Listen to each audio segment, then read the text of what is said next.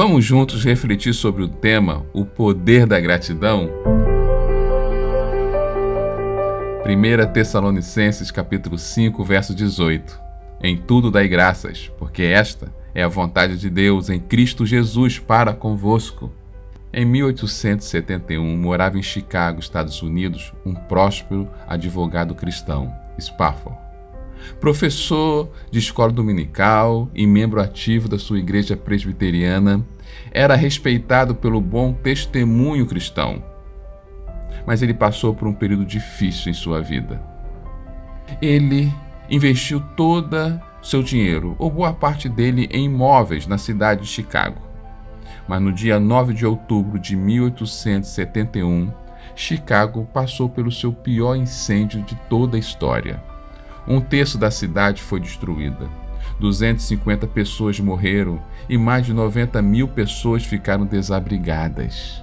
E todo o investimento do Spafford foi destruído.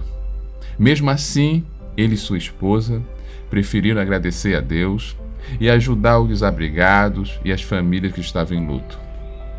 Depois desse período difícil, se passaram dois anos, Spafford e sua esposa decidiram viajar para a Europa para conhecer melhor aquele lugar e acompanhar seu amigo, famoso evangelista Moody, em suas campanhas.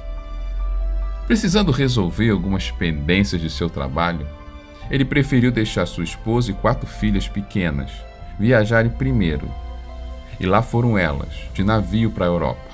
Ele iria dias depois. Mas no dia 11 de novembro de 1873, o navio que estava sua esposa e filha se chocou com outro navio e afundou em 12 minutos. Sua esposa conseguiu sobreviver, mas as suas quatro filhas pequenas, quatro menininhas, morreram. Depois de ser resgatada, ela mandou um telégrafo para seu marido, dizendo: Salva, porém só. Ele embarca no próximo navio para encontrar sua esposa no meio daquele luto, daquela dor.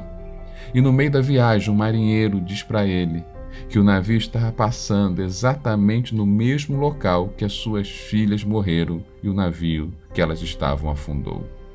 Ele não aguenta, entra na sua cabine emocionado, com a alma destroçada e procura o consolo em Deus. E começa a orar, clamar, até que o Espírito Santo vai invadir seu coração, a sua vida, aquele ambiente de forma sobrenatural. No meio de tanta dor, ele sente o consolo do Espírito Santo, capaz de agradecer a Deus pelo cuidado e pela maneira que o Senhor estava agindo e consolando a sua vida. Ele pega um papel e escreve uma música. Queria escrever algo que demonstrasse o que estava sentindo naquele momento. E esta música se torna um famoso hino que está em todos os inários de todas as denominações que assim possuem, que é chamada em português de Sou Feliz ou Sou Feliz com Jesus. Uma parte da letra desse famoso hino diz: Sou feliz, sou feliz com Jesus, com Jesus. Sou feliz com Jesus, meu Senhor. Embora me assalte o cruel Satanás e ataque com vins tentações, ó certo estou, apesar de aflições, que feliz eu serei com Jesus. Talvez, certamente, você já ouviu esse hino. Imagine, um dos hinos mais famosos no meio evangélico foi escrito e inspirado no meio de uma dor intensa. Talvez você esteja passando também por um momento difícil, que precise desse consolo sobrenatural de Jesus. O consolo que nos ensina que somos felizes com Cristo e podemos agradecer, agradecer pelo seu cuidado, do seu consolo, até nos momentos mais terríveis.